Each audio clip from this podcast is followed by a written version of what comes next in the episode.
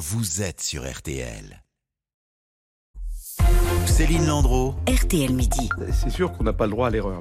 Euh, stressant, oui, mais lorsqu'on est bien préparé, on arrive à, à, éliminer une grande partie du stress. Notre objectif, c'est véritablement d'arriver à protéger notre personnalité sans pour autant euh, euh, gêner les déplacements, le protocole et rester extrêmement discret.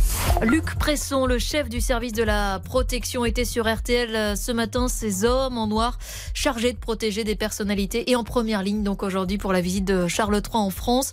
Le souverain euh, britannique qui atterrira dans moins d'une heure et demie maintenant pour sa première visite en France en tant que roi. Bonjour Pauline Sommelet. Bonjour. Vous êtes journaliste euh, à point de vue spécialiste évidemment de ces questions de royauté. On parlait dans le journal de la table qui est dressée à Versailles pour le dîner d'État euh, ce soir.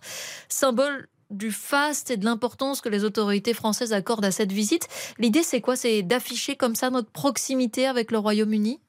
Oui, c'est d'afficher euh, une histoire euh, qui est réelle et puis qui avait été un petit peu troublée par euh, l'annulation de la visite prévue en mars. Donc là, il y a vraiment la volonté de reprendre aussi des relations diplomatiques qui ont été un petit peu plus fraîches ces derniers temps avec le Royaume-Uni et d'accueillir quelqu'un qui est un grand ami et un grand amoureux de la France, comme l'était sa mère Elisabeth II, qui connaît très bien notre pays, son histoire, sa gastronomie.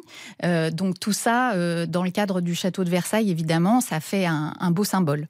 Vous le disiez, la visite était initialement prévue en mars. Elle avait été repoussée en raison du climat social euh, tendu, pour le moins en France euh, à l'époque. Il y a une certaine appréhension à revenir aujourd'hui euh, du côté britannique?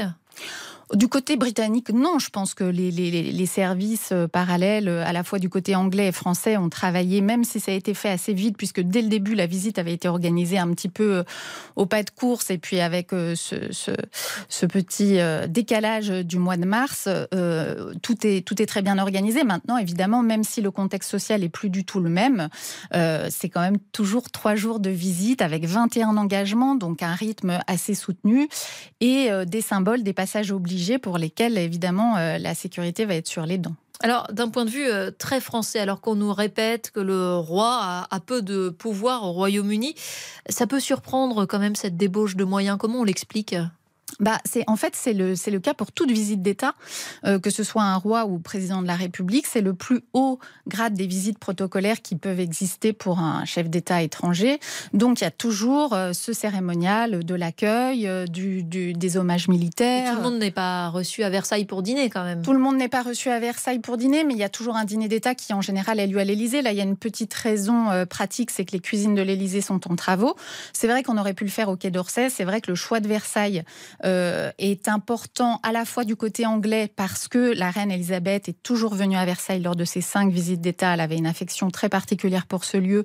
Donc pour le roi Charles, c'est une façon aussi de se placer dans ses pas. Et du côté français, Versailles, ça a toujours été une vitrine diplomatique extraordinaire. Donc évidemment, on en, on en profite. Euh, un bain de foule n'est a priori pas exclu euh, cet après-midi. Ce sera l'occasion pour Charles III de mesurer sa popularité en France, même si on sait que ce n'est évidemment pas celle de sa mère. C'est un vrai test? Oui, ça n'a rien à voir, mais après, depuis euh, un an maintenant hein, qu'il qu règne, il aime l'exercice du bain de foule. Il y est peut-être plus à l'aise euh, que ne l'était sa mère, qui restait quand même dans une certaine distance, alors que lui, on l'a vu, il est souvent tactile, il n'hésite pas euh, à jouer le jeu des, selfies, des mains sur l'épaule. Et je pense que les Français seront euh, malgré tout très contents euh, de le saluer à leur tour. Merci euh, Pauline Sommelet. Vous restez avec nous parce que vous allez pouvoir dialoguer, expliquer aux auditeurs tous les enjeux euh, de cette euh, visite. Les auditeurs ont la parole, vous le savez, dès 13h et vous serez donc aux côtés d'Éric Brunet pour cette journée spéciale visite de Charles III en France sur RTL. On marque une pause dans un instant. Votre rendez-vous culture LVT midi. On va parler cinéma, cinéma français cette fois. À tout de suite. RTL midi. Avec